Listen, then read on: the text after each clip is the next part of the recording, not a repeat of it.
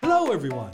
Welcome to Morning English. This is Colin. Hello, everybody. This is Summer. 欢迎大家收听早安英文。节目开始之前呢，先说一个小福利啊。每周三，我们都给大家免费送纸质版的英文原版书、英文原版杂志，还有早安周边。大家微信搜索“早安英文”，私信回复“抽奖”两个字，就可以参加我们的抽奖福利啦。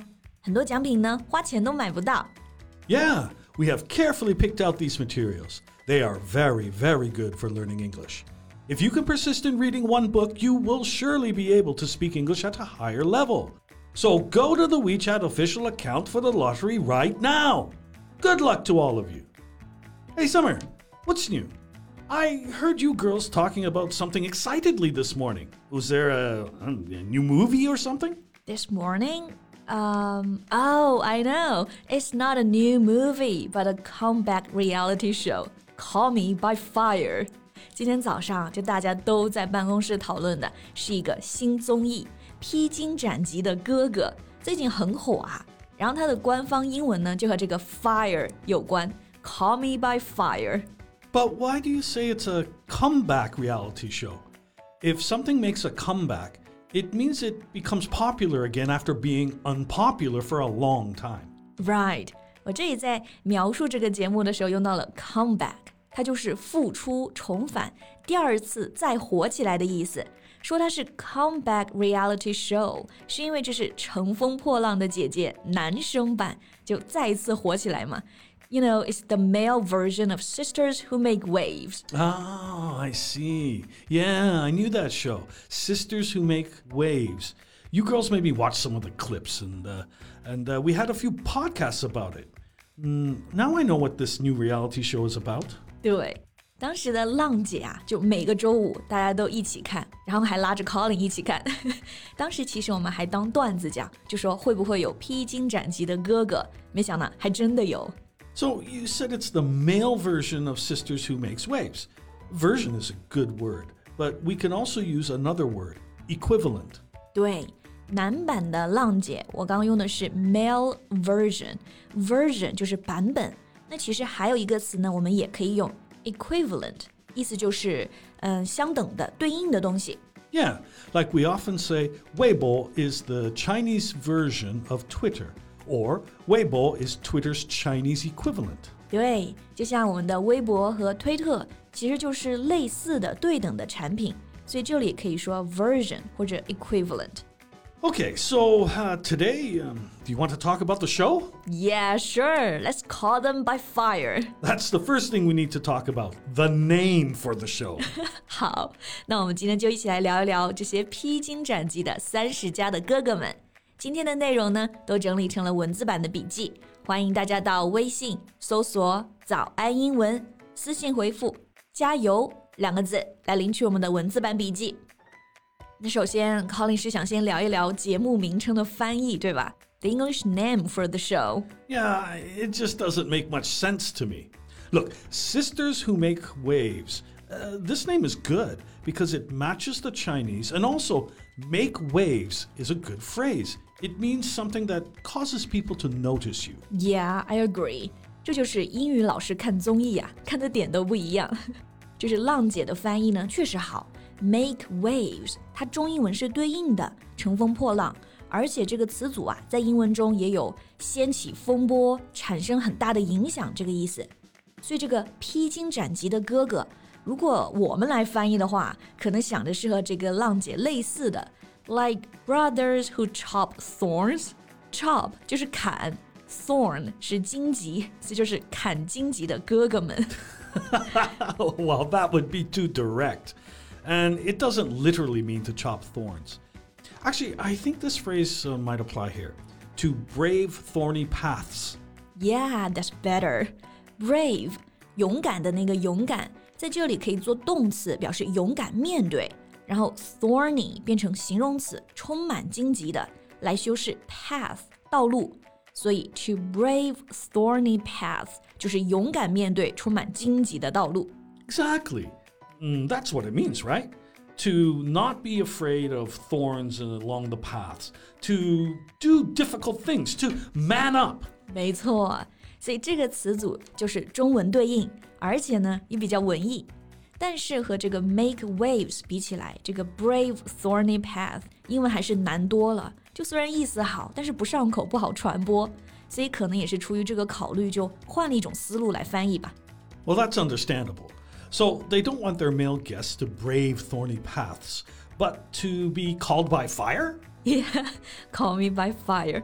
这个官方的翻译用这个 call me by fire，我觉得还是有道理啊。第一个呢，简单，因为之前有个很火的电影就是 Call Me by Your Name，一样的这样的结构。还有一个原因是这次节目里啊有一个反复强调的关键词，就是滚烫，男人们滚烫的人生，所以就用到这个 fire。Which word? 滚烫，it means very hot, boiling hot. Boil 就是水沸腾的意思，所以 boiling hot 就是滚烫的，直接翻译 like the water is boiling hot。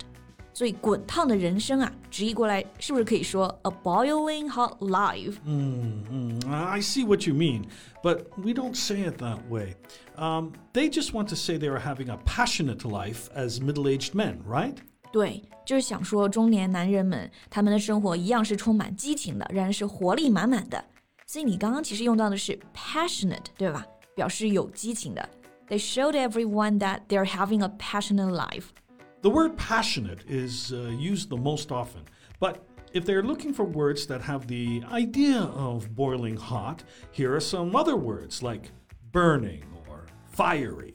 OK，所以 boiling hot 其实还是不能用来修饰这个 life。但如果想有这种比较接近的意思啊，可以用到 burning 燃烧的，或者 fiery，充满激情的。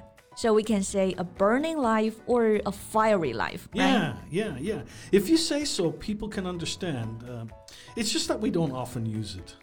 Got it.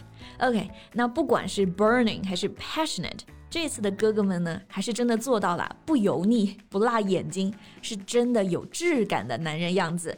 Alan Colin oily or greasy？greasy？like some middle aged men are really oily. oh, yeah.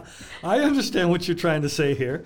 But um, here we have better words to use uh, glib or slick. Uh, that means to speak very easily and smoothly, but in a way that does not seem sincere and does not show much thought. 嗯哼，你这两个词确实更好啊，glib and slick。这两个词就是表示油腔滑调的，一点都不真诚，就是油腻。 Right, like a slick actor or a glib salesman. Speaking of which, do you know the phrase Beijing bikini? Beijing bikini，北京比基尼，是说那些就是裹得特别严实去游泳的大妈吗？No, not 大妈, but 大爷。it means men who roll up their shirts to show their stomach in public spaces, and all you can see is their pale, fatty stomach. I got it. 所以不是大妈，是大爷，对吧？就是那些夏天太热，然后把衣服一撩，露个自己的大肚子，然后这种行为就叫做 Beijing bikini. That's brilliant. so the men who are on the show are the opposite to that. They're in shape well groomed and disciplined. Yeah, right. And that's why we enjoyed it. 这些披荆斩棘的哥哥们呢，和我们刚刚讲那些比基尼大爷，虽然可能都是同一个年龄，四十加、五十加，但他们却是完全另一面。像这些哥哥们身材保持很好，很自律，而且会打扮。那这里的保持身材就是 in shape。Yeah, you know how men are just out of shape automatically once they hit 30 or 40? automatically maybe 社会对中年男人的身材要求真的还是比较低啊，一到中年就发福，所以发福就可以说 out of shape。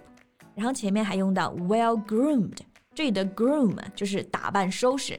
It means you look clean, neat, and carefully dressed.